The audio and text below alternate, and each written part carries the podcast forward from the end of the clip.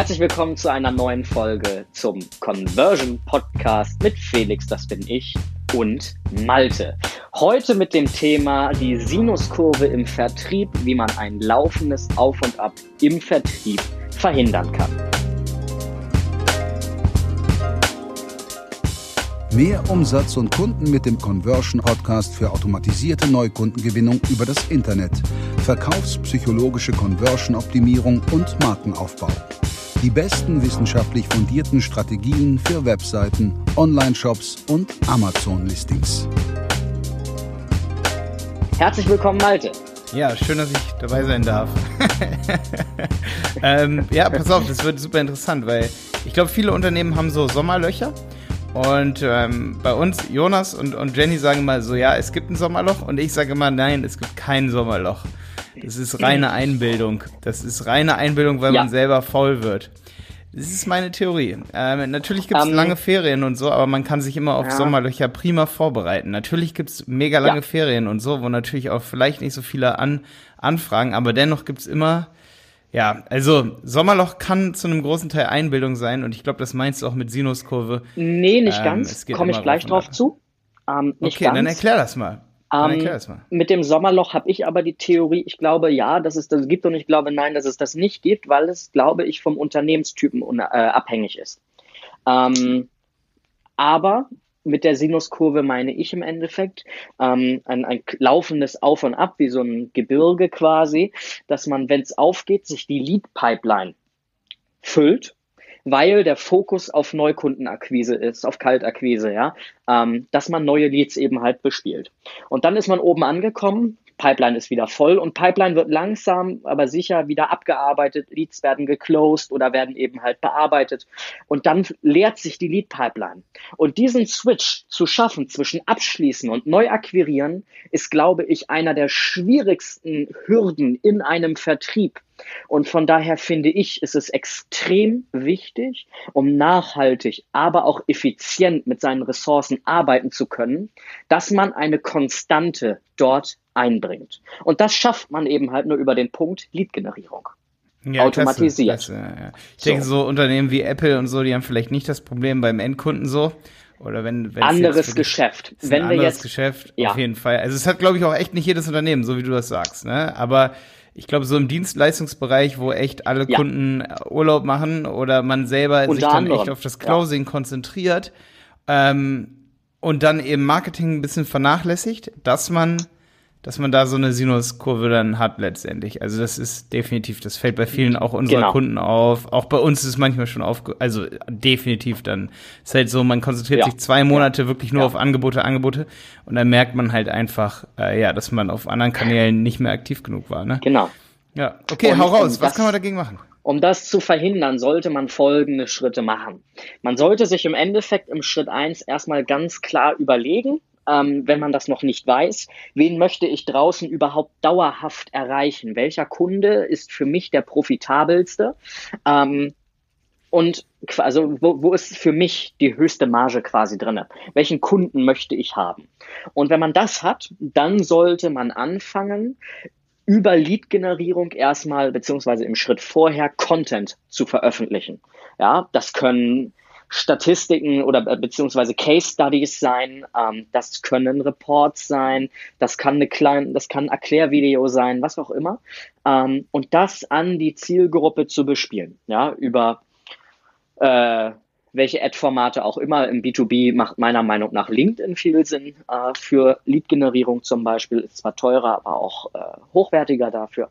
Ähm, oder eben halt über Facebook, YouTube, Google etc. das Ganze zu bespielen. Und darüber eben halt die Leads zu generieren. Das heißt, Punkt eins welchen Kunden möchte man erreichen? Punkt zwei, was ist der beste Mehrwert, um diesen Kunden ähm, oder um diesen Interessenten anzuziehen und was bringt dem am meisten etwas?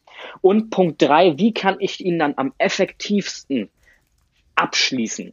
Kann ich ihn irgendwie in der Lead-Generierung, und es ist definitiv möglich, vorqualifizieren über bestimmte Fragen, indem ich ihm bestimmte Inhalte vielleicht schon gebe, etc. Ja, das wäre dann der nächste Schritt.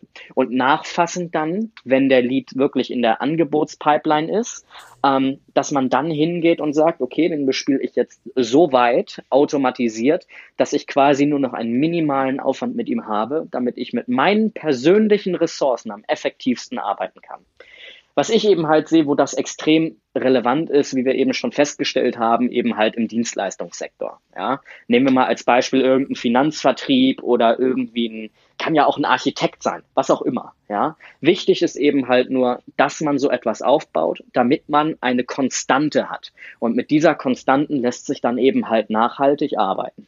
Ja, ich denke auch, ich hätte auch ungefähr so, oder ich habe eben dran gedacht, dass Automatisierung im Marketing, gerade durch Newsletter-Tools, sag ich mal, ja. ähm, um nachzufassen, beziehungsweise ja auch in der Angebotsaufbereitung, dass man da sehr stark äh, versucht zu automatisieren, äh, dass man in die Richtung, ja. sag ich mal, geht. Du kannst dich echt vielleicht auch noch dran erinnern, dass wir Anfang des Jahres, da haben wir sehr stark auch, sag ich mal, äh, auf die Angebotsaufbereitung bei uns intern bei die Berater und der Marketing geachtet. Stimmt. Und okay. äh, wir haben halt Angebote rausgeschossen mit InDesign und wir haben jetzt nochmal ganz rekapituliert den Anfang unseres Jahres und ja. wir haben gesagt so, ey, das hat uns zu lange gedauert, die Angebote. Ja. Ähm, es gibt auch geile Templates mit zum Beispiel, ey, super krass, Google Drive, ja. Ähm, Drive, äh, so Drive Spreadsheets, ne? Ja. Hat gerade Jenny gestern zu mir gesagt, hat gesagt, Malte, das sieht genau genauso geil aus. Und selbst ich kann das an meinem langsamen Computer super schnell raushauen, weil okay. du brauchst halt voll die riesen Ressourcen, um so ein ja. ganz krasses Angebot zu bauen. Ja. Das bedeutet, da sollte man echt, was die Angebotsaufbereitung, was die Kommunikation, also per Newsletter angeht, da sollte man auf einfachste Mittel setzen. Absolut. Nicht, nicht auf die kompliziertesten, das muss ja nicht am geilsten aussehen, weil am Ende verkaufst du ja dich und nicht dein Angebot. Wie geil das aussieht, das denken ja viele, das ist Angebot, wie es aussieht, das verkauft natürlich auch dich. Aber es gibt immer so super viele Ziele, die da nach Rom führen, dass das cool aussieht, aber gar nicht so viel Arbeit kosten muss.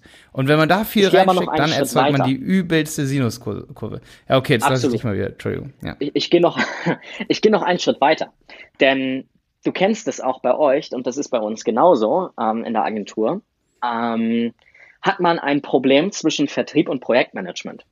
Ähm, weil der Kunde immer bei dem Vertriebler ist oder bei dem Berater, wo er zuerst war, ähm, und eigentlich bei dem bleiben möchte und gar nicht zum Projektlead rübergehen möchte. Und auch das kann man nachfassend automatisieren, indem der Vertriebler einen automatisierten Prozess hat, wo er dem Lead in Anführungszeichen noch Aufmerksamkeit schenkt und ihm Mehrwerte bietet, aber der eigentliche Lead in Wirklichkeit schon eben halt bei einem Projektmanager liegt. Ja, ja. Boah, da habe ich. Da so hab ich schafft man eben halt den. Aber die würde ich. Ja. Felix? Ja, ich bin noch da. Ja. Ja, kleine Shownote nach draußen. Felix und ich haben heute ein paar Probleme. Wir sind ja in, in, in Deutschland. 5G und so ist noch nicht ausgebaut. Wir haben hier, glaube ich, heute ein paar Latenzzeiten zu Demnächst bin ich ja in Schweden, Malte. Dann sollte es von meiner Seite aus besser passen. Ja, dann, dann fliege ich nach Island. Da hast du auch selbst auf dem Gletscher 4G. Hier ja. hat man ja nicht mal 4G ähm, an einer Tankstelle in Berlin. Ähm, ey, pass auf, Felix. Nee, ist aber halb so wild. Ähm, für gerne diese Folge nochmal, das war ja deine Folge, Felix, das war ja deine Idee, wirklich nochmal über die Sinuskurve zu reden. Für das gerne nochmal zum Abschluss. Ich habe was für die nächste Folge, wo es dann wirklich auch nochmal darum geht, ähm, sage ich mal, automatisiert Vertrauen aufzubauen. Ähm, das war meine okay. Idee für heute. Das machen wir in der nächsten Folge. Ähm, aber ja, führ das nochmal ganz kurz zu Ende. Ich habe dich eben kurz. Um, um, um es einfach nochmal zu Ende zu führen, ähm, man muss wirklich darauf achten, von Anfang an, wen möchte ich anziehen, welchen Mehrwert kann ich dem bieten, wofür er sich interessiert, wie kann ich ihn dann, wenn er bei mir schon drin ist, durch den Mehrwert am besten vorqualifizieren oder am besten bespielen, dass ich den Lead mit dem geringsten Aufwand abschließen kann und danach, wie kann ich ihn automatisiert bespielen, dass ein zumindest zumindest im Service ist es ja oftmals so, ähm, dass ich einen relativ automatisierten Übergang von Vertrieb, von Consulting zum Projektmanager hinbekomme. So, kurz gesagt, diese Prozesse sollte man sich überlegen. Solltet ihr solche Prozesse benötigen, könnt ihr mir gerne mal bei LinkedIn oder bei Xing unter Felix Hoffmockel eine Nachricht schreiben, denn ja, bei sowas helfen wir gerne. Geil. Okay, Felix, vielleicht machen wir irgendwann nochmal eine Folge mit handfesten Tipps auch dazu, sag ich mal, was man für Tools so benutzen kann. Ja. Ähm, ja. Was es da für Implementierungstechniken, sag ich mal, so gibt, dass man die Prozesse richtig ähm, implementiert. Wenn ihr da irgendwelche Ideen auch zu habt, kommentiert gerne auf YouTube im Conversion-Kanal, ne? Conversion Podcast YouTube-Kanal. Conversion Podcast, Ähm, yes. Ja, ich ich glaube, ich, glaube, ich habe übrigens conversion-podcast.de wollte ich weiterleiten, auf jeden Fall jetzt bald mal zu YouTube. Also wenn ihr reinschaut und man gibt conversion-podcast.de ein, dass man zu YouTube kommt. Und wenn ihr da weitere Ideen habt, freuen wir uns natürlich, wenn ihr die kommentiert unter diese Folge zum Thema, was benutzt ihr, was habt ihr für Techniken implementiert, um diesen Vertrieb, sage ich mal, ähm, dieses Handover zu gewährleisten der Leads äh, zum Management. Ja, genau. Schön. Danke ihr für diese. Folge. Gerne abonnieren. Wir hören uns nächste Woche. Ciao, Felix.